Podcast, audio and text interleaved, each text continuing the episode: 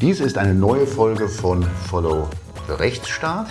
Und das ist eine besondere Folge, denn wir haben hier jetzt Anfang September und Anfang September ist die Zeit, wo die Zeitschrift Ping, unter deren Dach dieser Podcast dann auch regelmäßig kommt, zehn Jahre alt wird. Also wir blicken stolz zurück, wir, die Redaktion der Ping, der Verlag, der Beirat, blicken stolz zurück jetzt auf zehn Jahre, der wir in der Privacy in Germany Ping spannende aktuelle datenschutzrechtliche Themen behandelt haben, die ganze Zeit des Werdegangs der DSGVO und der, ja, ist ja auch schon fünf Jahre Entstehung der DSGVO. Ähm, Privacy in Germany haben wir es immer genannt, nicht Datenschutz, weil wir da immer einen etwas weiteren Blick auch darauf hatten. Und den haben wir ja auch hier in diesem Podcast, wo wir jetzt nochmal so einen kleinen, kleinen neuen Akzent setzen weil diejenigen, die schon Folgen gehört haben, jetzt vor allem im letzten halben Jahr, haben schon bemerkt, dass ich ja hier einen ständigen Begleiter habe, der sich sowohl in den rechtsstaatlichen Fragen als auch in den Fragen des Verfassungsrechts und natürlich des Datenschutzes und Informationsfreiheit bestens auskennt, nämlich Stefan Brink, der hier in Berlin seit Anfang des Jahres ein Digitalisierungsinstitut leitet und vielleicht dem einen und der anderen auch noch bekannt ist aus seiner Zeit als Landesdatenschutzbeauftragter von Baden-Württemberg. Wir haben uns jetzt vorgenommen, das jetzt hier auch dauerhaft im, im Tandem zu betreiben, diesen Podcast. Wir werden dem Themenspektrum treu bleiben, das wir auch hier bisher schon in dieser Podcast-Reihe gehabt haben. Und wir werden hier auch weiterhin aktuelle Fragen des Rechts, des Rechtsstaats und unserer Verfassung mit natürlich ganz besonderem Augenmerk auf die Themen Datenschutz und Informationsfreiheit behandeln. Also ein nochmal frischer Start. Ja, gibt ja auch ein neues Foto von uns, was jetzt das Logo unseres Podcasts hier schmückt und ich freue mich darauf, lieber Stefan. Das tue ich auch, lieber Nico. Der Podcast hat ja schon längere Geschichte, hat auch verschiedene Schwerpunkte und Entwicklungen durchlaufen und ich freue mich sehr, dass wir das zukünftig gemeinsam machen und äh, ja, den Blick weiten über das hinaus, was den Datenschützer in besonderer Weise interessiert. Klar, das sind auch unsere Themen nach wie vor. Datenschutz und Informationsfreiheit werden regelmäßig auftauchen, aber der Blick ist eben weiter tatsächlich in Richtung äh, auf Rechtsstaat, in Richtung auf Verfassung. Und das freut mich sehr, dass wir jetzt auch mit einem neuen Einstieg das nochmal in gewisser Weise dokumentieren. Genau, vielleicht noch ein ganz kurzer Blick zurück. Ähm, was ist denn eigentlich aus Max Adamik geworden, der ähm, ja hier auch äh, eine ganze Zeit lang das mit mir hier gemeinsam gemacht hat. Jurastudentinnen und Jurastudenten und welche, die das mal in der Vergangenheit waren, werden das Thema kennen. Examen. Max Adamik steckt mitten in den Examensvorbereitungen und pausiert derweil. Vielleicht wird er in Zukunft auch wieder das eine oder andere Mal jetzt zu uns beiden stoßen. Aber bis dahin, liebe Zuhörerinnen und Zuhörer, müsst, müsst ihr, müssen Sie mit uns beiden hier Vorlieb nehmen. Und wir beide sind herzlich dankbar dafür, dass wir kein Examen mehr schreiben müssen, Nico, oder? Hättest du noch Lust dazu? Nee, ich wüsste, glaube ich, auch nicht mehr so richtig, wie das geht. Also, ich könnte es wieder versuchen, wenn es mal endlich erlaubt ist, das mit dem Computer zu schreiben, weil ich bezweifle, also ich kann meine eigene Handschrift schon lange nicht mehr lesen, bezweifle, das dass das inzwischen? für jemand anders. Inzwischen äh, wird das zumindest im ersten Staatsexamen, wenn ich es richtig weiß, zugelassen in bestimmten Bereichen. Nicht in Berlin. Nee, äh, dann ich, das mir neu. Berlin ist noch nicht elektrisiert. das wäre mir neu. Aber ähm, ja, das ist auch ein notwendiger Schritt einfach. Ja, das äh, auch übrigens für die Korrektoren viel leichter zu lesen. Ich habe etliche Punkte eingebüßt, weiß ich noch, im äh, ersten Staatsexamen, weil Korrektoren gesagt haben, bis hierher habe ich es lesen können und es war ganz in Ordnung. Ab hier konnte ich es nicht mehr lesen. Ähm, nein, äh, auch da entwickeln sich Sachen voran und wir sind, wie gesagt, sehr froh, dass wir einerseits kein Examen mehr ablegen müssen, andererseits uns aber wirklich mit zentralen, spannenden, aktuellen Fragen beschäftigen dürfen. Und das machen wir heute auch mit zwei Themen, die wir uns vorgenommen haben. Hm? Wir schauen mal wieder nach Karlsruhe, nicht? Ja, ähm, absolut. Auch dort durchaus auch auf zwei Personen, nämlich zwei Richter dort. Das haben wir in der Vergangenheit auch schon gemacht. Wir finden das auch durchaus ja wichtig, einfach zu sehen, dass wir es ja dann nicht mit einem, das ist ja nicht irgendwie eine, das sind anonyme Personen, die da in Karlsruhe am Bundesverfassungsgericht entscheiden, sondern es sind interessante Persönlichkeiten. Absolut. Und heute wird es gehen um, ja, um zwei Entscheidungen des Bundesverfassungsgerichts, die nicht ganz frisch sind, die Bundesnotbremse und den Klimabeschluss. Und wie kommen wir darauf, diese Beschlüsse aus 2021 jetzt im Jahre 2023 und dann auch noch beim Relaunch ähm, unseres Podcasts zum Thema zu machen, das liegt an zwei Aufsätzen, die erschienen sind, die kommen wir gleich dazu, die also beide, die beiden genannten Entscheidungen dann auch zum Gegenstand haben und die jetzt relativ frisch in Fachzeitschriften erschienen sind. Und jetzt lasse ich es mal bei diesem Cliffhanger, was das wiederum mit den zwei Richtern zu tun hat. Aber das werden wir dann sofort auflösen. Wir Sprechen wir nicht. Wir wollten zunächst ja. über die Bundesnotbremse. Und da ist der Autor jetzt keiner der Richter am Bundesverfassungsgericht, aber jemand, der trotzdem ein Insider Absolut. ist. Ja. Tobias Mast hat einen langen Beitrag geschrieben in der AÖR, Archiv des öffentlichen Rechts, über 50 Seiten. Also ein schwergewichtiger Aufsatz. Tobias Mast war wissenschaftlicher Mitarbeiter beim Bundesverfassungsgericht von 2020 bis 2022 und zwar interessanterweise bei Professor Henning Radke, der aus dem Bereich Strafrechtsprofessur kam, dann zum Bundesgerichtshof in den ersten Strafsenat gewechselt ist und dann 2018 ans Bundesverfassungsgericht gewählt wurde und dort, und das interessiert uns eben heute besonders, Berichterstatter in der Entscheidung über die Bundesnotbremse war. Und Tobias Mast hat in seinem sehr breiten Aufsatz sich mit der Frage beschäftigt, wie sieht das eigentlich aus, wenn unser Grundgesetz Grundrechtseingriffe, Freiheitsbegrenzungen gestattet und dabei unterschiedliche Formulierungen wählt, nämlich dass eine Freiheit durch Gesetz eingeschränkt werden kann und eine Freiheit aufgrund eines Gesetzes eingeschränkt werden kann. Und genau das hat ja wirklich, das war der stand im Zentrum der Entscheidung über die Bundesnotbremse. Vielleicht, Nico, sollten wir das noch mal kurz erläutern. Worum ging es denn? Wir sind ja in einer sehr schnelllebigen Zeit. Vorab vielleicht ganz kurzes Wort, weil du ja da über Insider-Informationen ah, verfügst. Was macht denn eigentlich so ein wissenschaftlicher Mitarbeiter? Das sind meistens die junge Juristinnen und Juristen. Mhm. Was macht denn eigentlich so ein wissenschaftlicher Mitarbeiter beim Bundesverfassungsgericht? Und woher weißt du das eigentlich so genau? Ja, ähm, ganz einfach. Nichts äh, klärt stärker auf als die eigene Befangenheit. Ich habe das selber mal gemacht. Ich war selbst drei Jahre am Bundesverfassungsgericht tätig als wissenschaftlicher Mitarbeiter, auch im ersten Senat übrigens, damals bei Herrn Professor Geier. Ja, äh, ich gehörte schon zu den betagteren wissenschaftlichen Mitarbeitern. Die sind inzwischen relativ jung geworden. Die Laufbahn eines wissenschaftlichen Mitarbeiters, der allerdings nur drei, vielleicht maximal vier Jahre in Karlsruhe arbeiten kann als Mitarbeiter, sieht in der Regel so aus, dass sie einen richterlichen Hintergrund haben, äh, vielleicht auch Staatsanwälte. Aus dem Rechtsanwaltsbereich kommen sehr wenig Mitarbeiter, das ist ein bisschen schade. Da gibt es nur wenige Ausnahmen.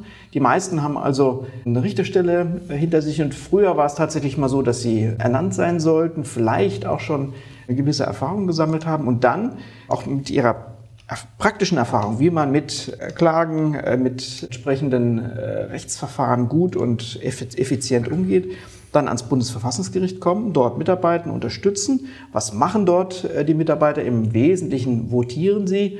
Das heißt, sie äh, bekommen Verfassungsbeschwerden auf den Tisch und 95 Prozent dessen, was dort landet auf den Tischen der Mitarbeiterinnen und Mitarbeiter, wird wegvotiert. Äh, das heißt, dann zwei, drei Seitchen schreibt man dazu, warum es nichts wird.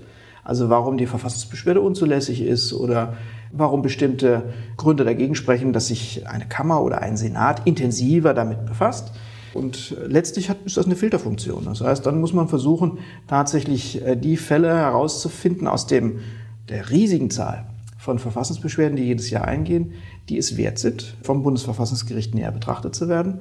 Und äh, diese Filter- und Auswahlfunktion wird dann sozusagen fundiert durch die Voten, die gemacht werden von den Mitarbeiterinnen und Mitarbeitern des etwas frech sich selbst zu bezeichnenden dritten Senats des Bundesverfassungsgerichts. Sie machen dann nämlich einen Vorschlag an äh, den Senat, wie man damit umgeht, mit dem Verfahren umgeht. Diese Voten sind Grundlage der Beratung. Es gibt einen Berichterstatter äh, unter den acht Richtern des jeweils zuständigen Senats. Und dann wird heiß und intensiv und unter Ausschluss der Öffentlichkeit, übrigens auch unter Ausschluss der Mitarbeiterinnen und Mitarbeiter, diskutiert, nur zwischen den acht Richterinnen und Richtern. Und dann kommt eine Entscheidung, die dann wieder ins äh, Dezernat des Berichterstatters geht. Dann muss man versuchen, das Votum so zu überarbeiten, dass der Senat sich auch mit seinen jeweiligen Festlegungen dort drin wiederfindet. Und das landet dann am Ende nicht nur äh, in der Verkündung, sondern auch in den grauen Bänden des Bundesverfassungsgerichts. Also wer dort als Mitarbeiter, Mitarbeiterin arbeiten darf, hat meistens einen richterlichen Hintergrund, Und äh, auch das ist ganz interessant. Die meisten aus dem sogenannten Dritten Senat tauchen dann später auch nochmal auf. Also man sieht sie dann häufig als Richter an Bundesgerichten zum Beispiel. Und der ein oder andere, Miriam Messling war jetzt gerade ein Fall, über den wir uns mhm. auch unterhalten haben, war auch früher mal Mitarbeiterin am Bundesverfassungsgericht. Das ist nie ganz falsch, äh, schadet überhaupt nicht, wenn man ähm, die Institution schon kennt und weiß, wie dort gearbeitet wird. Und ja, letzter Satz, äh, ein Vorteil, den hat Tobias Mast auch genutzt. Wenn man solche Voten gemacht hat, und das ist eine Arbeit von einem halben Jahr, dreiviertel Jahr, kann das dauern, bis man die Rechtslage so aufgearbeitet hat, dass der Senat damit gut arbeiten kann, dann hat man natürlich eine Fülle an Wissen zusammengetragen. Und das kann man auch mit dem zeitlichen Abstand und mit auch einer gewissen inhaltlichen Distanz natürlich dann auch nochmal für eine wissenschaftliche Erörterung und Untersuchung nutzen. Und genau das hat Herr äh, Mast gemacht. Er hat sich nämlich mit der Fragestellung, wie sieht denn das aus mit dem Gesetzesvorbehalt, ähm, Vielleicht mal kurz zum Biografischen bei Tobias ja, Mast, äh, was ich neugierig äh, nachgeschaut habe. Ähm, der kommt interessanterweise aus einem uns gar nicht so fernen Bereich. Er hat nämlich zum, zur öffentlichen Informationstätigkeit des Staates äh, ah. promoviert, Schwerpunkt Informations- und Medienrecht schon äh, studiert mhm. und ist ähm, jetzt, nachdem er dann nach dem Referendariat, also er war, kommt nicht aus dem Richterdienst, er ist direkt nach dem Referendariat nach Karlsruhe gegangen und hat da seine zwei Jahre gemacht und jetzt ist er ähm, am Institut für Medienforschung, am Hans-Bredow-Institut in, äh, hm, in, in, in, Hamburg. Ja also ja, auch, auch dort mutmaßlich oder mit Sicherheit mit Themen befasst, die uns nun auch alle ganz nahe liegen. Ähm, und ja, dann zurück jetzt zu dem Aufsatz, den er geschrieben hat äh, und der jetzt ein, dann und warum der ersichtlich etwas zu tun hat mit der Bundesnotbremse. Ja, ja. Ähm, wir steigen mal ein über äh, die Thematik seines Aufsatzes. Es geht um die Frage, wie das Grundgesetz Freiheiten begrenzt. Äh, das Grundgesetz gibt ja nicht nur äh, im Rahmen der Grundrechte Freiheiten für uns Bürgerinnen und Bürger, sondern äh, spricht gleichzeitig an, wie diese Freiheiten begrenzt werden können. Ähm, schönes Beispiel dafür sind die Artikel 2 bzw. Artikel 104 des Grundgesetzes. Artikel 2 Absatz 2 Satz 2 ähm, spricht zunächst mal den schönen Satz aus, die Freiheit der Person ist unverletzlich, um dann im dritten Satz anzuschließen, in diese Rechte darf nur aufgrund eines Gesetzes eingegriffen werden. Ganz ähnlich, kommt nach auch bei der Bundesnotbremse nochmal vor, die Garantie im Artikel 104 Absatz 1 Satz 1 Grundgesetz, äh, auch dort ist die Freiheit der Person garantiert. Auch dort heißt es, sie kann nur aufgrund eines förmlichen Gesetzes beschränkt werden. Also ähm, ganz offensichtlich eine Art und Weise, wie unsere Verfassung, unser Grundgesetz Freiheiten begrenzt, durch Gesetz oder aufgrund eines Gesetzes. Äh, und das hat zahlreiche Implikationen. Äh, wenn etwa eine Freiheit äh, aufgrund eines Gesetzes beschränkt wird, denkt man in der Regel darüber nach, dass sie zum Beispiel auf Basis einer Rechtsverordnung eingeschränkt wird oder durch exekutivisches Handeln, also durch Erlass eines Verwaltungsaktes, aber gerade nicht durch den Gesetzgeber selbst. Wenn eine Freiheitsbegrenzung durch Gesetz erfolgt, dann ist offensichtlich der Gesetzgeber selbst angesprochen. Und das ist uns sehr gut bekannt als Juristen. Da steckt der Vorbehalt des Gesetzes dahinter, dass die Verwaltung eben nicht Kraft eigener Macht in Grundrechte eingreifen darf, sondern nur soweit der Gesetzgeber dies zugelassen hat. Und in dem Rahmen bewegt sich dann die Verwaltung.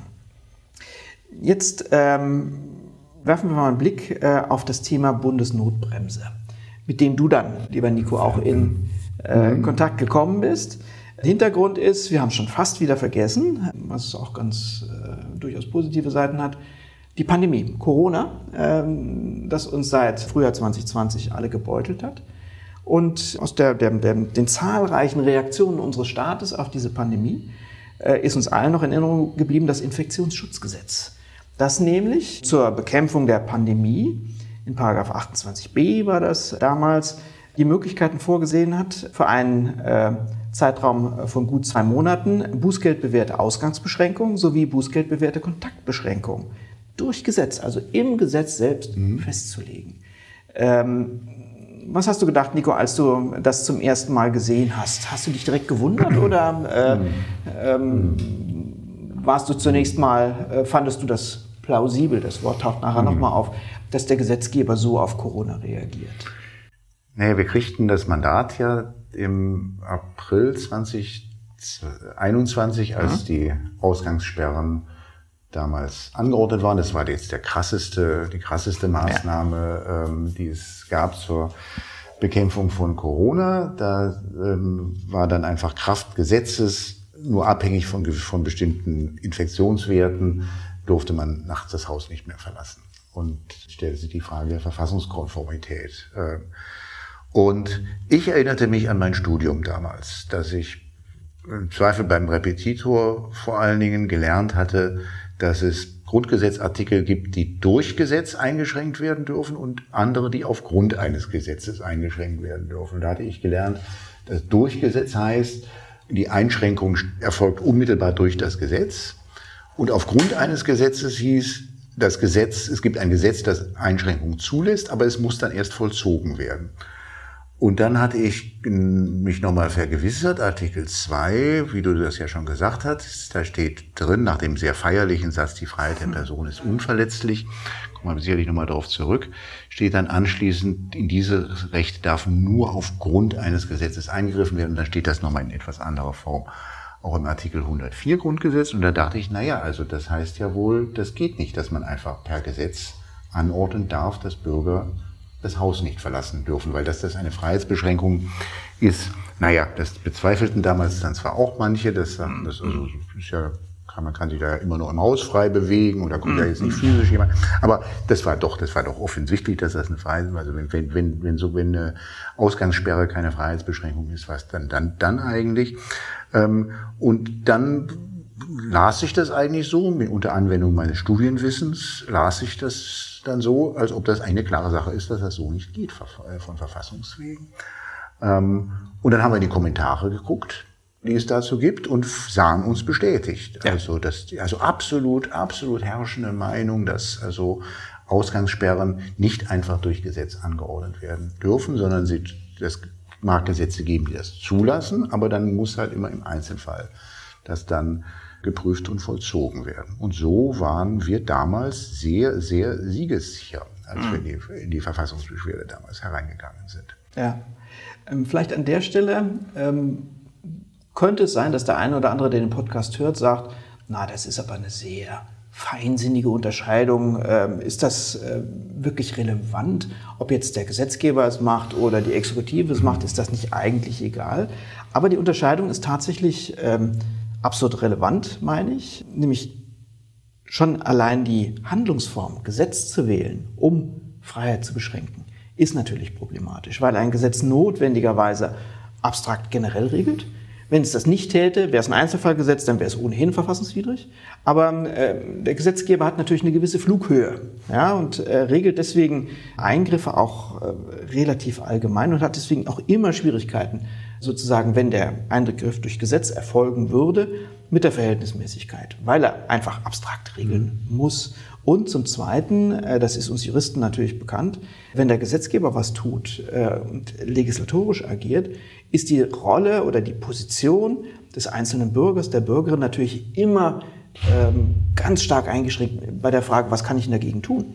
Wenn der Gesetzgeber ein Gesetz erlässt, äh, hat der Bürger zunächst mal keine Möglichkeit, vor die ordentlichen Gerichte zu ziehen und zu sagen, das gefällt mir nicht, weil die Gerichte selbst ans formelle Gesetz gebunden sind und nicht einfach sagen können, gefällt uns nicht, äh, bringen wir nicht zur Anwendung, sondern dann bleibt nur als einzige Instanz, als Rechtsschutzmöglichkeit für den Bürger das Bundesverfassungsgericht.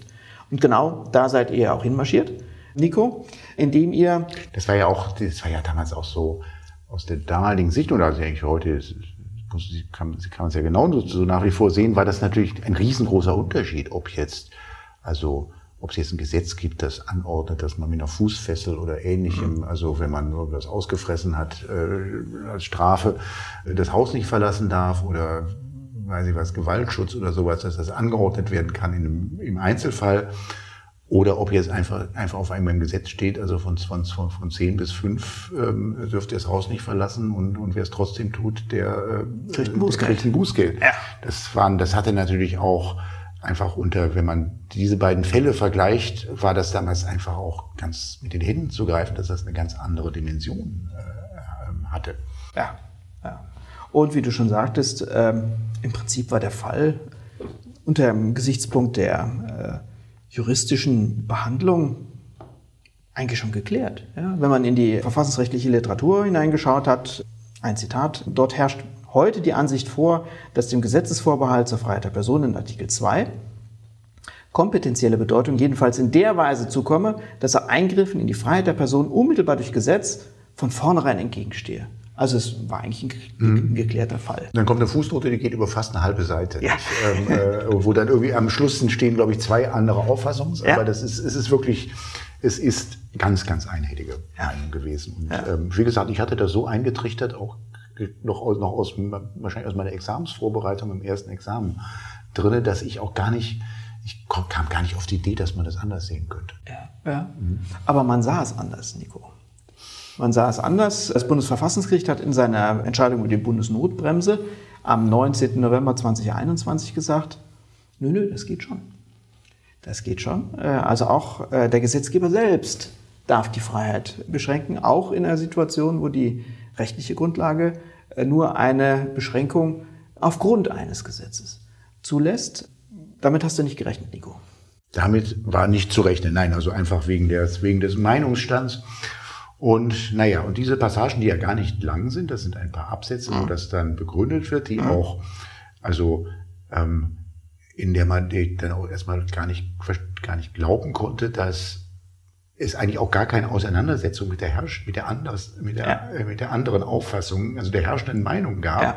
Also aus sich heraus gelesen, wäre man gar nicht auf die Idee gekommen, dass da jetzt etwas, dass man da jetzt also doch in einem für den Fall wesentlichen äh, Punkt von der herrschenden Meinung abweicht. Ja, da hat man dann, ähm, was hat man da gemacht? Man hat vor allen Dingen sich einmal, hat man, äh, also in der Entscheidung einmal geguckt, ob man denn in den Protokollen, mhm. war jetzt gerade 75 Jahre Herrn Chiemsee, nicht? Äh, also die Zeit, die Entstehungsgeschichte des Grundgesetzes, ob man da Anhaltspunkte dafür finden könnte, dass man da, da einen Unterschied machen wollte zwischen Durchgesetz und aufgrund eines Gesetzes. Ja. Das ist dann so, das ist so das Wesentliche eigentlich, womit sich dann Radke als Berichterstatter, der das geschrieben haben wird, dann an der Stelle nur auseinandergesetzt hat. Immerhin ähm, ähm, deutet das Bundesverfassungsgericht in den Entscheidungsgründen an, dass man das auch natürlich anders sehen kann und konzidiert, zwar deutet der Wortlaut des Artikel 2 bzw. des Artikel 104 eher auf ein zumindest auch kompetenzielles Verständnis der Schranken hin. Allerdings sagen sie dann, die Entstehungsgeschichte sei unklar. Das ließe sich jetzt nicht mehr so genau eruieren, wie der Verfassungsgeber äh, sich in dieser Frage gestellt hätte. Und dann kommt der doch wirklich äh, interessante Satz des Bundesverfassungsgerichts. Nichts spricht dafür, dass Artikel 2 Absatz 2 Satz 2 und Artikel 104 Absatz 1 Grundgesetz nach ihrem Zweck gegenüber dem Gesetzgeber ein absolutes, uneinschränkbares Recht begründen soll. Und da kann man eigentlich nur, wenn man das liest, sagen, doch, da spricht einiges dafür. Gerade auch der Gesichtspunkt, den wir vorhin angesprochen haben, dass dem Bürger ja auf diese Art und Weise die Rechtsschutzmöglichkeiten massiv beschränkt werden. Das spricht doch eindeutig dagegen, die äh, Formulierung im Grundgesetz Einschränkung durch Gesetz oder aufgrund eines Gesetzes als irrelevant hinzustellen und zu sagen, das wird synonym verwendet oder spielt eigentlich keine Rolle. Das ist schon wirklich erstaunlich. Und ja, wir kommen gleich noch zur Frage, Nico, warum Karlsruhe so entschieden hat im November 2021. Auch das muss ja erlaubt sein, sich die Frage mhm. zu stellen, warum man zu so einer äh, überraschenden Entscheidung kommt, die jedenfalls ganz deutlich von der bisherigen Dogmatik abweicht. Mhm. Gibt noch einen zweiten Satz aus dem Beschluss, äh, der mir aufgefallen ist in dem Kontext, wollte ich dich fragen, wie du das einordnen würdest. Da heißt es nämlich sozusagen abschließend vom ähm, ersten Senat des Bundesverfassungsgerichts, wird der Gesetzgeber selbst unmittelbar an dieses Grundrecht gebunden, muss er umgekehrt auch von der vorgesehenen Beschränkungsmöglichkeit Gebrauch machen können. Ja, das ist die Begründung, warum man auch bei der Formulierung Einschränkung aufgrund eines Gesetzes abweicht und sagt, der Gesetzgeber ist ja ans Grundgesetz gebunden, dann muss er auch selbst von den Beschränkungsmöglichkeiten Gebrauch machen können. Überzeugt dich das? Nein, das macht für mich keine, macht für mich wenig. Sind vielleicht noch mal ganz kurz zur Entstehungsgeschichte, mhm. weil da, also das, ja, klar, man ist natürlich, ist natürlich immer, also jetzt einfach aus der Warte des Anwalts heraus, die ja immer so ein bisschen ein sportliches Element hat, ist man natürlich immer enttäuscht, wenn man Klar. dann auch noch völlig aus heiterem Himmel, so war das damals, dann verliert. Aber ein bisschen, bisschen doch schon auch noch jenseits war ich, ähm, habe ich die, die Passagen zur Entstehungsgeschichte, diese dünne Passage, die eigentlich nur eine Wortglauberei anhand der Protokolle ist, als besonders verstörend empfunden, weil man gar nicht diesen Ausführungen entnehmen kann, in welchen Jahren das eigentlich gespielt, die Beratungen zum Grundgesetz nämlich 1948, 49. Also da war die Nazizeit gerade mal drei, vier Jahre her. Es wird gar nicht gewürdigt, dass eine Formulierung wie die Freiheit der Person ist unverletzlich, dass die natürlich nur aus dieser historischen Perspektive heraus auch verständlich ist. Also ja, die KZs waren gerade mal jetzt vier, drei, vier Jahre befreit zu der Zeit. Ja, Ausgangssperren waren auch an der Tagesordnung zwischen 33 und 45 und dass man also diese ähm, diese Protokolle behandelt, als ob sie also ich will es ja niemandem zu nahe treten, also als ob sie irgendwie die Protokolle zu einem ich bleibe jetzt mal in Berlin, äh, äh, zu einem Berliner Gesetz, wo es irgendwie um irgendwelche Detailfragen des Beamtenrechts geht, aus der Jetztzeit, dass man die so aus der historischen, aus dem historischen Kontext zieht und sich nicht einmal, nicht einmal erkennbar ist, dass man sich überhaupt mal die Frage gestellt hat, dass die Formulierung möglicherweise auch einen solchen mhm. Kontext mhm. hatte. Das habe ich als wirklich verstörend empfunden. Das habe ich gar nicht, da habe ich mir die Augen gerieben und gedacht, das darf doch eigentlich nicht wahr sein, dass man so, also dass man da so vergessen ist äh, mhm. in der Hinsicht. Mhm. Jetzt äh, wenden wir nochmal den Blick von der Entscheidung des Bundesverfassungsgerichts rüber zum Aufsatz, äh, den Tobias Mast geschrieben hat. Das ist ja immer eine Chance, keine unproblematische, aber es ist eine Chance, nochmal mehr Verständnis für eine Entscheidung zu gewinnen, weil ein Beteiligter am Verfahren im weitesten Sinne, nämlich ein Mitarbeiter, der ein Votum geliefert hat, jetzt auch nochmal im breiten Rahmen, über 50 Seiten in der AOR, sich auch nochmal mit dem Thema auseinandersetzt. Es ist allen klar, so geht das Spiel. Das ist jetzt keine authentische Interpretation des Bundesverfassungsgerichts, äh, sondern das ist die persönliche Auffassung eines Mitarbeiters, der jedenfalls beteiligt war, nicht durchgeht. Ich sagte vorhin schon, die Beratungen finden ohne Mitarbeiter statt. Das unterscheidet übrigens Karlsruhe sehr deutlich von den Bundesgerichten, wo Mitarbeiter mit in die Beratung reinmarschieren können. Und äh, das hat auch Vorteile tatsächlich, weil dann der Sachverstand, der dort eingebracht wird, nicht nochmal sozusagen über den Richter hineingetragen werden muss, sondern unmittelbarer und auch wahrscheinlich ein bisschen direkter in die Entscheidung einfließen kann. Gut, Jetzt haben wir uns den Aufsatz angeschaut, den Herr Mast abgeliefert hat. Ist dir jetzt klarer geworden, warum Karlsruhe damals so entschieden hat? Bist du jetzt eher davon überzeugt, dass die Linie, die das Bundesverfassungsgericht da aufgemacht hat, nachvollziehbar ist?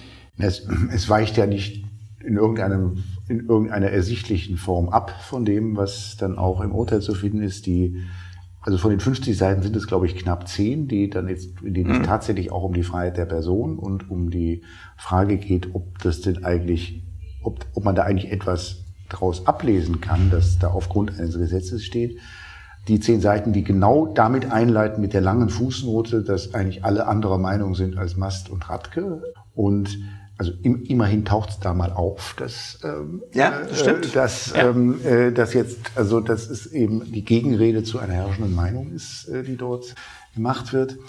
Und dann, naja, und dann ist es natürlich wenig überraschend eigentlich, dass es dann eine Passage gibt zur Entstehungsgeschichte, die wieder genauso geschichtsblind und genauso geschichtsvergessen ist und genauso wenig ein, einfach im Blick hat, aus welcher Zeit denn eigentlich äh, das Grundgesetz stammt wie das dann auch in der Entscheidung ja. der Fall ist. Ja. Das unterscheidet sich überhaupt nicht. Ja. Ähm, Herr Mast formuliert das so, äh, dass die Erkenntnislage darüber, was eigentlich der Verfassungsgeber mit diesen unterschiedlichen Schrankenformulierungen wollte, dass diese Erkenntnislage spärlich sei. Man wüsste, könnte das nicht mehr so genau nachvollziehen. Und deswegen drängt alles aus seiner Sicht dazu, Jetzt kommt's, die Frage nach der kompetenziellen Relevanz der Schrankenformulierung zuvörderst anhand objektiver Erwägung des vernünftigen Normzwecks und dessen Realisierbarkeit zu beantworten. Was ja wohl heißen soll, wir wenden uns ab von Überlegungen zum Wortlaut, nämlich der unterscheidet sich ja offensichtlich. Wir wenden uns ab von Überlegungen zur Entstehungsgeschichte, weil man behauptet, daraus ergebe sich nichts. und mhm. marschieren jetzt in Richtung auf mhm. ähm, äh, den objektiven Normzweck. Ähm, ist doch methodisch sauber gelöst, Nico, findest du nicht? Man hätte ja auch mal einen Historiker fragen müssen. Wir kommen ja heute noch in einem Teil zu, zu der Frage, irgendwie wie der Sachverstand aus anderen Wissenschaften ja, ähm, dann ja. auch äh, in die Urteile einfließt. Und hier ist ja auch, hat man ja durchaus auch medizinischen und anderen naturwissenschaftlichen Sachverstand angefangen. Man hätte ja auch mal Historiker fragen können. Und also ich hätte so meine Vermutung, was, die, was der Historiker äh, ja. zu der also doch sehr wortlautklauberischen Umgang mit den Protokollen gemacht hätte. Ähm, ja, und dann, ja, und dann kommt das, dann kommt die Passage, die interessant ist, die auch dann lang ist, so, die dann in so einer Art Folgenbetrachtung gipfelt, ja. nicht? Und, ähm, und dann auch mit eigentlich dem Satz abschließt, den ich so verstehe wie, also das kann doch eigentlich nicht sein, dass das nicht geht. Ja. Ähm, das ist, finde ich, auch erstaunlich, auch gerade für einen wissenschaftlichen Aufsatz, äh, der ja nun wirklich in die Breite geht. Letztlich bleiben zwei Sätze am, am Ende stehen und die sind mit Verlaub, ähm, haben nur eine geringe Überzeugungskraft. Ähm, was sagt Mast? Er sagt, Ausgangssperren durch den Gesetzgeber verhängt sind ein plausibles Mittel zum Schutz von Leben, von Leib und Leben. Ja? Und es wäre doch zeitineffizient, wenn der anstelle eines Parlamentsgesetzes entweder eine Rechtsverordnung erlassen werden müsste oder eine sonstige exekutivische Einschränkung der Freiheit und damit letztlich nur noch sich auf Plausibilität beruft, dass das doch jedenfalls in der Pandemie, wenn man auch noch nicht so genau wüsste, wie die Ausgangssperren wirken, wie sie ausgestaltet sein müssen, dass das noch eine plausible Möglichkeit für den Gesetzgeber sein müsste, was zu tun. Das ist natürlich dünn, was dann übrig bleibt. Also der, der Satz ist, den kann man vielleicht mal kurz sich auf der Zunge zergehen lassen. Äh, ja, ähm, also das ist das ist das Ende dann eigentlich der Auslegung. Das ist der letzte Satz der, äh, der Auslegung bezeichnet man als bezeichnet vom Autor als Folgenbetrachtung, wo es dann heißt, ähm, also wenn man es anders sehen würde, dann würde das heißen, äh, sie hätte Ausgangs, also eine andere Auslegung hätte Ausgangssperren als plausibles Mittel zum Schutz von Leib und Leben also da steckt ja auch schon eine Wertung drin, ein plausibles Mittel. Ich glaube, das Wort ist nicht richtig gewählt, weil plausibel ist ja eigentlich ein, ein, ein, ein glaubhaftes mhm. äh, mhm. Mittel. Also mhm. er meint ein, er meint wohl ein, äh, ein mögliches oder angemessenes Mittel. Ja, wahrscheinlich geeignetes. Weil ja. er hätte Ausgangssperren als plausibles Mittel zum Schutz von Leib und Leben nicht auf den soeben beschriebenen zeiteffizienten Zweischritt aus Parlamentsgesetz und Rechtsverordnung verwiesen. Also das ist doch ineffizient, wenn man jetzt hier erstmal ähm, Gesetz bastelt äh, und dann den Verordnungsgeber ja nicht, ähm, sondern diese schlechthin bar jede Abwägung für Legislative wie Exekutive ungeachtet ihrer konkreten Ausgestaltung ausgeschlossen. Also, dass man jetzt zu dem Ergebnis kommt, dass das, also, so, da muss man jetzt mal wieder kurz den Bogen ziehen, dass man zum Ergebnis kommt, dass aufgrund eines Gesetzes nicht ausschließt, dass man direkt per Gesetz Ausgangssperren einordnen kann. Das liegt, da, liegt daran, dass solche Ausgangssperren doch erstens ein plausibles Mittel sind und zweitens, dass das zeiteffizient ist. Das ist natürlich eine sehr eine sehr dürftige ja. und also auch verallgemeinerungsunfähige und ersichtlich wirklich nur auf den Anwendungsfall, also mhm. passende ja. äh, Formulierung, aus der man nichts Abstraktes ableiten kann. Ähm, vielleicht ist das ja auch ganz gut so, dass die, diese Entscheidung in diesem Punkt so weit auch sich entfernt eigentlich von, nicht nur von der herrschenden Meinung, sondern auch von, sagen wir mal, gewissen Standards, die man vielleicht doch auch erwartet an Begründung, da habe ich die leichte Hoffnung, dass das vielleicht dem entgegenwirkt, dass diese Entscheidung mal irgendwo Vorlage für andere Entscheidungen äh, äh sein ja, wird. Ja. Äh, so manche Entscheidung des Bundesverfassungsgerichts mit dem Thomas Darnstedt, wo es um die ähm, Rechtsprechung des Bundesverfassungsgerichts aus den 50er Jahren nach Archivöffnung, er hat ein Buch darüber geschrieben, ja, da gibt es dann ein, es gibt ein unsägliches Urteil zum Paragraphen 175, dem Horror-Paragraphen äh, aus dem Jahre 1958, natürlich für verfassungskonform damals erklärt, natürlich längst in Vergessenheit geraten. Und das ist jetzt natürlich ein sehr extremes Beispiel. Ich will jetzt hier keine unnötigen äh, Parallelen ziehen, aber ja, vielleicht verabschieden sich dann doch auch die Entscheidungen und dann auch diese, diese wissenschaftliche Begleitungsversuch von Tobias Mast. Äh, vielleicht verabschieden sich dann doch auch irgendwann mal in die Vergessensschublade. Ja, ja. Also äh, ich glaube, wir können sagen, Nico, ähm, das ist eine Entscheidung, die weder aus sich selbst heraus überzeugt, noch ähm, durch äh, die jetzt nachträglich mit wissenschaftlichem Anspruch ähm, gestellten Rechtfertigungsversuche besser wird, sondern es bleibt letztlich hoffentlich eine Ausreißerentscheidung, über die man dann sehr schnell wieder zu den ja durchaus vernünftigen Ansätzen äh, der Literatur zurückkehrt äh, und solche Eingriffe durch den Gesetzgeber selbst äh, einfach verdrängt.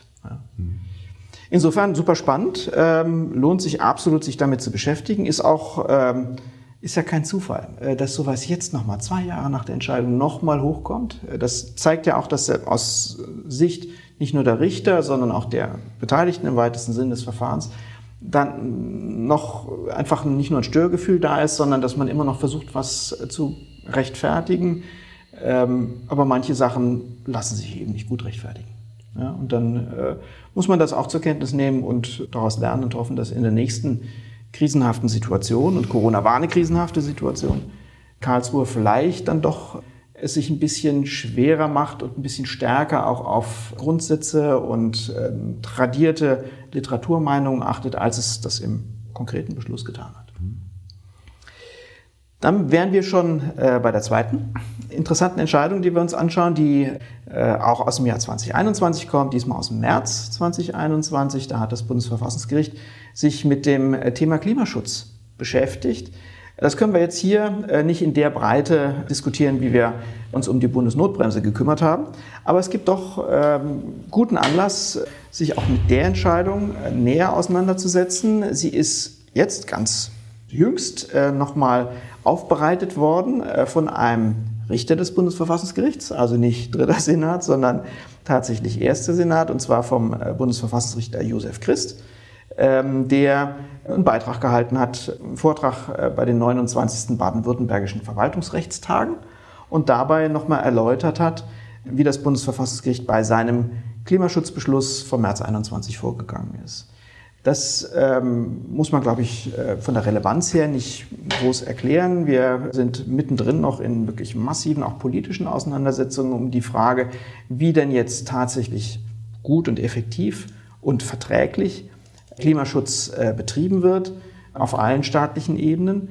Äh, und deswegen ja, lohnt es sich absolut, auch zwei Jahre nach der Entscheidung, sich damit nochmal auseinanderzusetzen. Erste Frage vielleicht an dich, Nico, auch allgemeiner Art. Was würdest du sagen, ist es gut und sinnvoll, dass Verfassungsrichter in Anführungszeichen ihre Entscheidung nochmal näher erläutern? Dass sie also äh, sozusagen sich selbst in gewisser Weise interpretieren? Hilft das oder ist das eher schädlich? Na, ich finde das schon hilfreich, ja, doch, auf jeden Fall. Klar, natürlich ist das.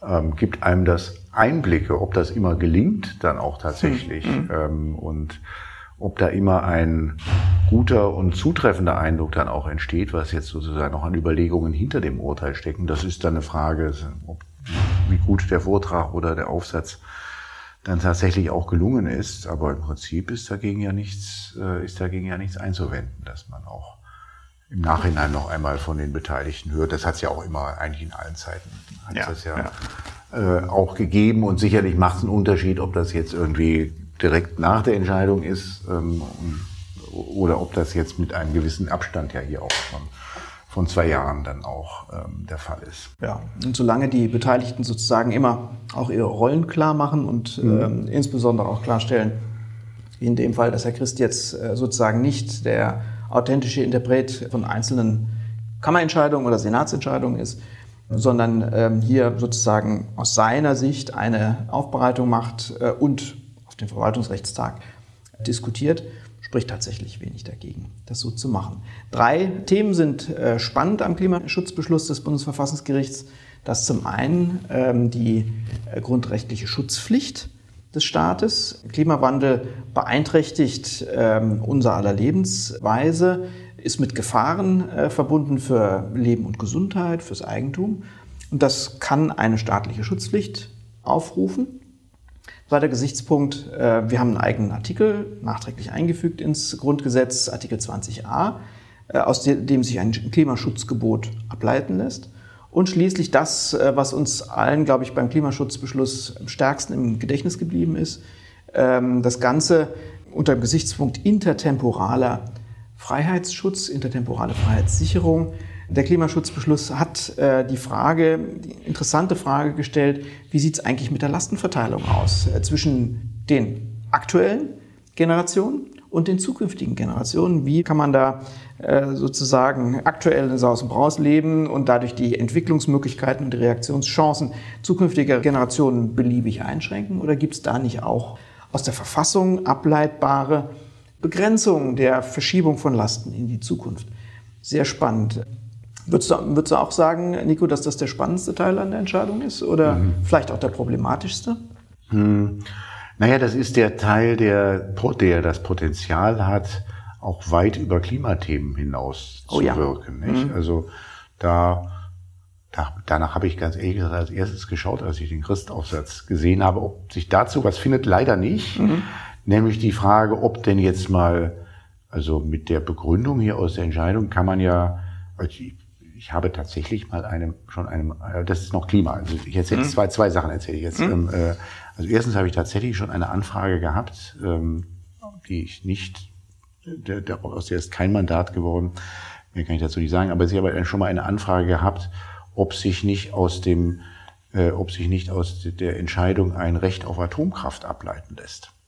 Auch hübsch, ja. Ähm, ja. Äh, also, dass man also auch quasi zum Schutz der Freiheit zukünftiger Generationen, auf die ist ja bekannt, dass es mal die Meinung gibt, Atomkraft sei jetzt nun besonders umweltfreundlich, ja, dass man also das darauf schützt. Also das, das Jedenfalls an dem Gesichtspunkt der, der Abgabe ja. von CO2 mhm. ist natürlich ein Vorteil. Genau, ja. ja, ja, das nur als Anekdote eigentlich zu zeigen, auf was für Ideen man kommen kann mit, mit dieser Entscheidung. Ähm, was ich eigentlich sagen wollte, ist, äh, man kann natürlich in ganz andere Bereiche auch auf einmal hereinkommen. Und ja, wenn man Schuldenbremse gut findet, könnte man jetzt auf die Idee kommen, die Schuldenbremse ergibt sich eigentlich mhm. aus dem Gebot, doch zukünftige Generationen ja. nicht mit erdrückenden Haushaltslasten, die ja nun auch, also äh, kann man ja auch schnell ausbuchstabieren, was das auch wiederum für ja. Auswirkungen auf Freiheiten hat, zu hinterlassen ob eine solche Übertragung, also weit aus dem Bereich des Klima- und Umweltschutzes hinaus, ähm, ob die denkbar ist, ob man sie beim, beim ersten Senat vielleicht sogar im Auge hatte, als man das entschieden hat. Da, da, da, dazu verhält sich, also man vielleicht aus, auch aus verständlichen Gründen, weiß ja doch, was die alles noch für Fälle da liegen haben, wo das vielleicht mal raus, mal zum Thema wird. Dazu verhält sich der Beitrag nicht. Ja. Was ich tatsächlich gewinnbringend in, an den Ausführungen von äh, Verfassungsrichter Christ fand, war die Differenzierung zwischen dem, was das Klimaschutzgebot in Artikel 20a mhm. mit sich bringt und dem, äh, was die Schutzpflicht des Staates in Bezug auf den Schutz von Leben, Gesundheit und Eigentum bedeutet. Das, äh, diese Differenzierung, die Christ nochmal erläutert, die sich ja in dem Klimaschutzbeschluss wiederfindet, die hat mir sehr eingeleuchtet, dass man nämlich aus dem äh, Artikel 20a ähm, dem Schutz der natürlichen Lebensgrundlagen eine Verpflichtung ableitet, dass der Gesetzgeber Schutzgesetze erlassen muss, die auch die Umwelt, äh, auch das Klima selbst als natürliche Lebensgrundlage erhält. Und daraus ergibt sich aus meiner Sicht ganz nachvollziehbar eine Verpflichtung, eine Reduzierung des CO2-Ausstoßes ähm, mit sich zu bringen. Das kann man in der, bei einem globalen Thema äh, wie dem Klimaschutz natürlich nicht nur national machen, also man wird sich auch an internationalen Abkommen beteiligen müssen. Aber äh, das schien mir nachvollziehbar, dass man auf der Basis also darüber nachdenkt, wie viel an ähm, Klimaschutz belastendem CO2-Ausstoß ist denn noch national und global gesehen drin und dass man dieses Restbudget verteilt und letztlich versucht damit die, auch das Klima als natürliche Lebensgrundlage zu schützen. Das leuchtete mir ein. Was mir nicht einleuchtete bei dem, was Herr Christ erzählte oder wiedergab, äh, war die Frage, wie sieht denn das aus mit der grundrechtlichen Schutzpflicht des Staates? Da meint er nämlich, aus der Schutzpflicht des Staates ähm, folgern zu können, dass letztlich Klimaneutralität angestrebt werden müsse. Also die Reduzierung der Abgabe von CO2 in die Atmosphäre auf Null. Das leuchtet mir gar nicht ein. Das würde ich aus Artikel 20a ja. ähm, folgern. Aber die Schutzpflicht des Staates lässt sich doch ganz anders auch nochmal erfüllen als über die, die Reduzierung von CO2-Ausstoß. Etwas holzschnittartig argumentiert, aber ich kann doch das äh, Leben und äh, die körperliche Unversehrtheit und das Eigentum der Bürgerinnen und Bürger in Deutschland schützen, zum Beispiel vor ansteigenden Wasserspiegeln, indem ich einfach höhere Deiche baue. Also nicht an der CO2-Abgabe mhm. drehe, sondern einfach sonst andere Schutzmaßnahmen treffe. Und deswegen leuchtet mir nicht ein, warum sich aus der grundrechtlichen Schutzpflicht ein, das Gebot der Klimaneutralität ergeben sollte. Ähm, das hat mich weder in der Entscheidung noch in den Ausführungen von Herrn Christ überzeugt. Mhm. Zumal es ja dann behandelt wird in dem Aufsatz eigentlich erstmal losgelöst von diesem äh, intertemporalen ja. Gesichtspunkt. Das ja. macht ja eigentlich nur Sinn in Zukunft auch in Bezug auf, kann ja nur Sinn machen in Bezug auf zukünftige Generationen. Ja. Ähm, das wiederum hat mir äh, doch durchaus eingeleuchtet, auch die sozusagen methodische Argumentation im Klimaschutzbeschluss, äh, dass man sagt, je nachdem, wie äh, die aktuelle Generation Klimaschutzmaßnahmen trifft, hat das eingriffsähnliche Vorwirkungen auf die zukünftigen Generationen. Das ist ja auch schon sprachlich sozusagen die Möglichkeit, auf sicheres Terrain zurückzukommen. Was eine Vorwirkung ist, das wissen die Juristen so halbwegs, damit können sie umgehen. Und dann äh, ist das offensichtlich eine eingriffsähnliche, heißt es, Verhaltensweise. Auch damit können wir umgehen. Und wie das methodisch gelöst wird, ist jetzt auch kein Wunder. Was macht Karlsruhe? Naja, Karlsruhe versucht in Abwägungsprozesse reinzukommen äh, und methodisch wird ähm, dann der intertemporale Freiheitsschutz dadurch gewährleistet, dass die Gewichtigkeit des Themas Klimaschutz einfach immer weiter zunimmt, je weniger CO2-Budget noch offen ist mhm. und je weniger Reaktionsmaßnahmen die zukünftigen Generationen haben. Und dann wird durch eine zusätzliche Gewichtung des Klimaschutzes im Abwägungsprozess dafür gesorgt, dass die ähm, Reaktionsmöglichkeiten der aktuellen Generation auch immer weiter zurückgefahren werden. Mhm. Insofern ähm, spannend, interessant und äh, natürlich auch immer unter dem Gesichtspunkt interessant, wie stark darf eigentlich Karlsruhe den Gesetzgeber bei, so, bei solchen Themen kontrollieren ja? und wie intensiv ja, äh, ist der Blick auf aktuelle Klimaschutzmaßnahmen der Bundesregierung. Auch das ist ja ein super aktuelles Thema. Äh, ich denke mal nur an die Klima Klimakleber und andere, die eben der Auffassung sind, dass die derzeitigen Maßnahmen der Bundesregierung die Anstrengungen einfach nicht ausreichen. Und das ist ein Gedanke des intertemporalen mhm. Freiheitsschutzes. Und deswegen greift man dann dort zu eigenen Maßnahmen sozusagen. Auch das sind Überlegungen, äh, die man im Klimaschutzbeschluss sozusagen gut nachvollziehen und gut einordnen und diskutieren kann. Insofern lohnt sich auch zwei Jahre später absolut sich mit dem Thema zu beschäftigen. Das Verrückte war ja, die, die Entscheidungen kommen beide aus 2021. Mhm. Ähm, der Klimaschutzbeschluss wird von, also der leitet Christ selbst ein, der Klimawandel ist ein Schicksalsthema unserer Zeit von globaler Dimension, mit dem zunehmend auch Gerichte konfrontiert Und dann schreibt er von der besonderen Aufmerksamkeit, die der Beschluss erfahren hat. Diese Formulierungen zeigen, dass der Beschluss schon in dem Bewusstsein gefasst worden ist, doch hier einen hier eine Leuchtturmentscheidung mhm. zu machen. Das der ist von dem Ehrgeiz ja. Äh, geprägt, ja. doch hier also jetzt eine Entscheidung zu machen, in, über die man auch in einer eine Generation später noch anerkennend sprechen wird. Das mhm. ähm, ist, glaube ich, nicht zu übersehen. Und ähm, wie du ja auch gesagt hast, die Entscheidung engt die Spielräume des Gesetzgebers doch erheblich ein. Sie geht, also mit den Aufsatz sieht, dann habe ich mal gedacht, wo, wo ach, das war jetzt, ist jetzt Verfassungsrecht. Und es geht, also es geht sehr, sehr stark dann auch ins, äh, ins Detail und in, auch in die, in das, was dort an naturwissenschaftlichen Erkenntnissen nach Auffassung des Autors dann auch dort ähm, äh, wiedergegeben wird. Ähm, und das war dasselbe Jahr, in dem die Bundesnotbremse entschieden wurde, wo man gesagt hat, also wir, wir wollen jetzt im Gesetzgeber hier mal nicht zu sehr in die Spielräume hereinfahren. Ja. Also offen widersprüchlich Richtung eigentlich, nicht? Das ist, da hat man dann alle, die das gut fanden, wie ähm, Bundesverfassung sich bei, in Corona-Zeit dann positioniert haben, haben dann immer von Judicial Restraint oder wahlweise Judicial Self-Restraint gesprochen. Das kommt so aus amerikanischen mhm.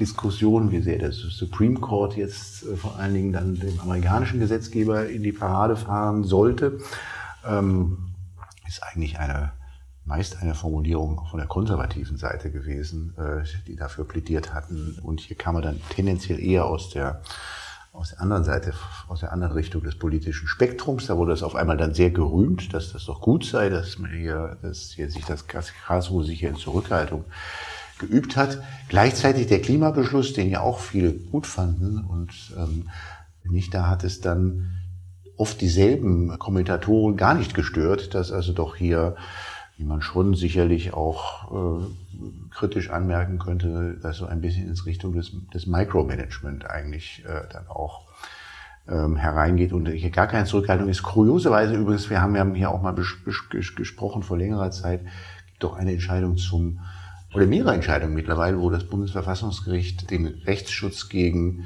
gegen Gesetze dann erstmal in der Verfassungsbeschwerde für unzulässig äh, erachtet, neuere Rechtsprechung und sagt, mhm. ihr müsst erst zu den Fachgerichten gehen, weil hier müssen erstmal der Sachverhalt aufgeklärt werden.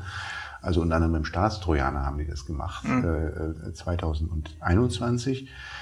Beim Staatstrojaner hielt es das Bundesverfassungsgericht für notwendig, dass sich erst, dass erstmal die Fachgerichte also überhaupt mal aufklären, was denn da eigentlich so ähm, äh, alles in so einem Computer oder in Endgerät so äh, passiert, die technischen ja, Einzelheiten. Ja. Bei der, beim Thema Klima haben, haben Sie offensichtlich überhaupt gar keine Zweifel gehabt, dass Sie also doch, also dass Sie dem Thema doch auch ähm, jetzt ähm, gewachsen sind, obwohl ja. es dort ja schon um auch sehr ähm, komplizierte naturwissenschaftliche äh, Zusammenhänge geht. Ja. Auch das ist super spannend äh, zu sehen, wie Karlsruhe changiert in dem Bereich. Im Klimaschutzbereich, äh, du sagtest es, Nico, ist der Zugriff des Gerichts sozusagen auf naturwissenschaftliche Erkenntnis offensichtlich leichter als in technischen Fragestellungen, äh, wo man dann doch lieber Fachgerichte oder Sachverständige äh, fragen möchte. Insofern, ja, wir haben uns heute zwei Entscheidungen des ersten Senats aus dem Jahr 2021 angeschaut, die doch sehr unterschiedlich bewertet werden können eine Ausreißerentscheidung, von der wir sagen würden, na, da seid ihr aber äh, doch sehr weit, äh, habt euch sehr weit entfernt von dem, was man erwarten konnte. Und eine zweite Entscheidung, wo wir bei allen Zweifeln, in, was einzelne Aspekte angeht, zum Beispiel bei der Verwertung naturwissenschaftlicher Erkenntnis durch das Bundesverfassungsgericht, wo man sagen muss, na, das könnte tatsächlich aber eine richtungweisende Entscheidung gewesen sein. Also äh, Licht und Schatten heute in unserer Folge. We will see. Ja, dann äh, allen, die bis hierher gehört haben, ähm, wir freuen uns immer, wenn jemand uns ein Signal gibt, dass er nicht nur das angefangen hat zu hören, sondern das auch bis zum Schluss gehört hat. Also bitte gerne Post an, ja, schreibt, schreibt mir ruhig direkt an herting mit ae.herting.de. Ich freue mich über Zuschriften. Und ja, das war jetzt die erste Folge des dann auch jetzt verfestigten Duos, was wir hier in dieser Podcast-Reihe dann auch in Zukunft bilden werden. Und wir freuen uns dann schon auf die nächste Folge. Absolut.